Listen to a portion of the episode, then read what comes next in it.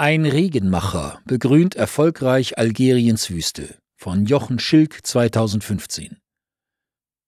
Das Desert Greening Project am Rand des algerischen Teils der Sahara gehört nicht zu den größten, wohl aber zu den faszinierendsten Aufforstungsprojekten weltweit, spielt jedoch eine einzigartige Praxis des Regenmachens eine Rolle.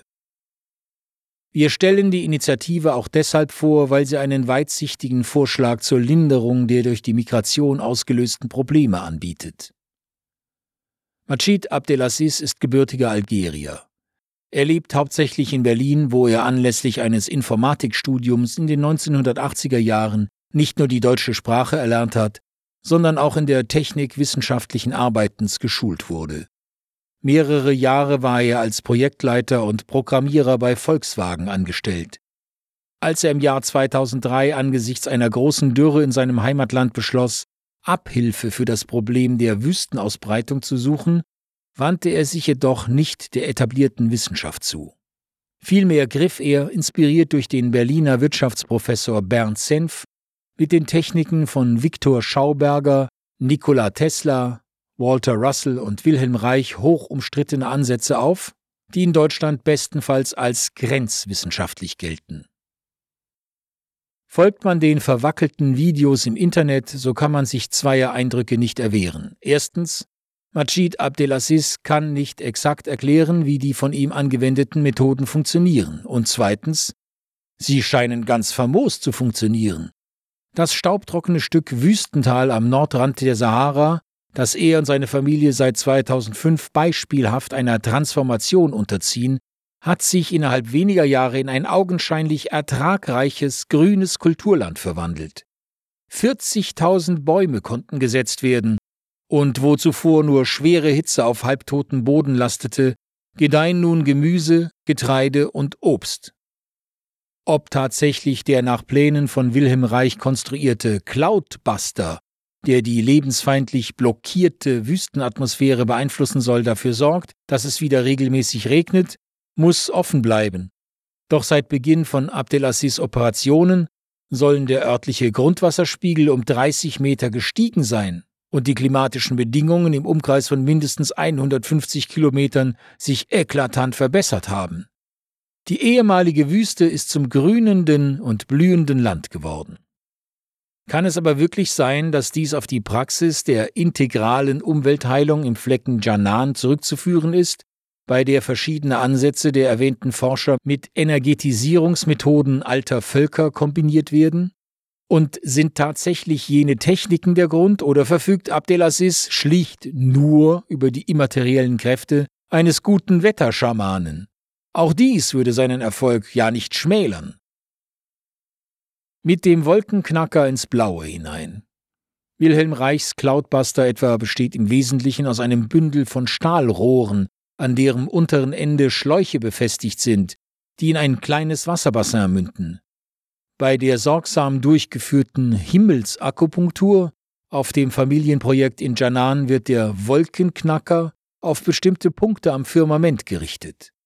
Abdelaziz erklärt, die Wirkweise müsse man sich so vorstellen, dass die Rohre die blockierte Lebensenergie aus der Wüstenatmosphäre absaugen.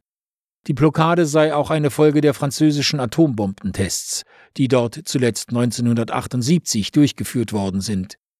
In einem Video vom ersten Einsatz der Apparatur in Janan sieht man augenblicklich einen Sturm losbrechen. Diese Maschine ist wirklich effektiv, ist Majid Abdelaziz nach einigen hundert solcher Operationen überzeugt. Spätestens nach drei Tagen Arbeit kommt Regen. Wüste fasziniert, braucht aber Grenzen.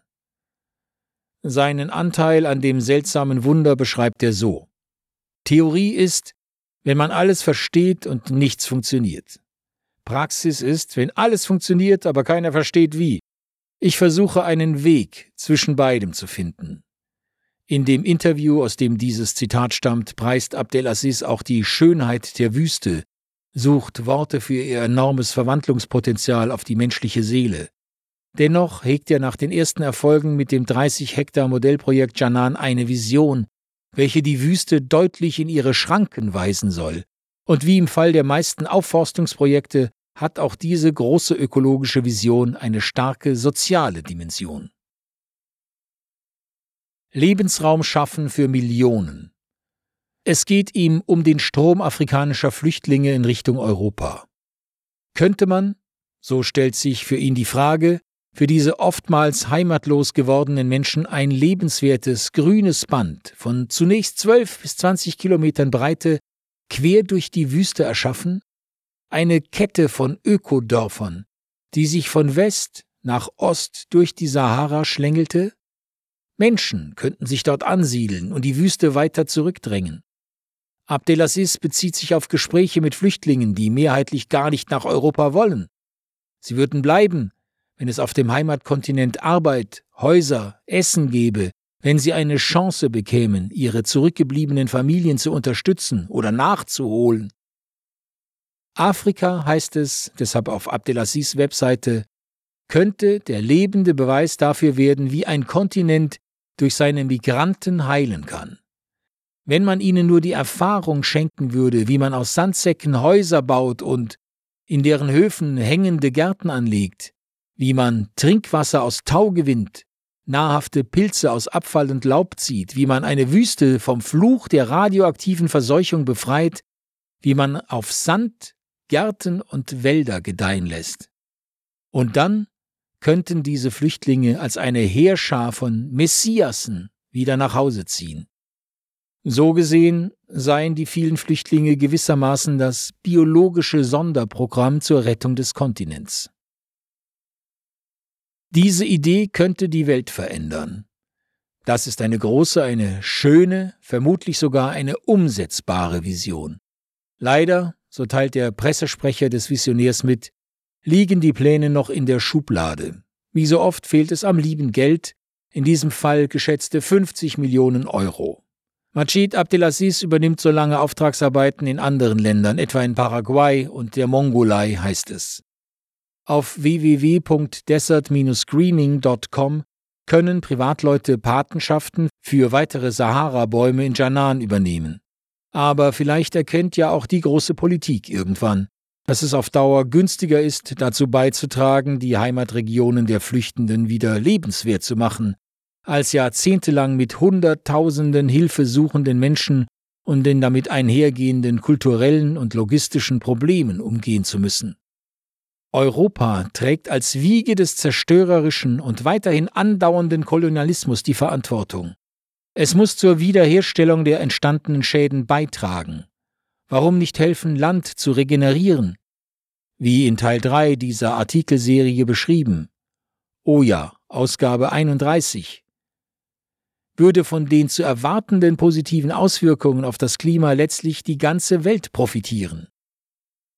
Nachdem die südalgerischen Trockengebiete seit etwa 2008 durch erhöhte Niederschlagsraten wieder fruchtbarer geworden sind und Rekordernten eingefahren werden konnten, hat die algerische Regierung reagiert und ein möglicherweise wegweisendes Siedlungsprogramm beschlossen. So will man zum Auftakt 170 Kilometer von der Hauptstadt Algier entfernt die klimagasneutrale Zero-Emission-Stadt Bouguessoul errichten. Von 2025 an sollen dort auf rund 4000 Hektar ehemaliger Halbwüste 350.000 Einwohner leben. Ihr geht mit der Welt um, als hättet ihr eine zweite im Keller, lautet ein wütender Spruch der frühen Umweltbewegung. Vielleicht stellen die riesigen Wüstengebiete des Planeten tatsächlich so etwas wie eine potenzielle Welterweiterung dar. Dann gelte es, die Chance klug zu nutzen. Mit eigenen Augen staunen über Methoden, Erfolge und Visionen? www.desert-screening.com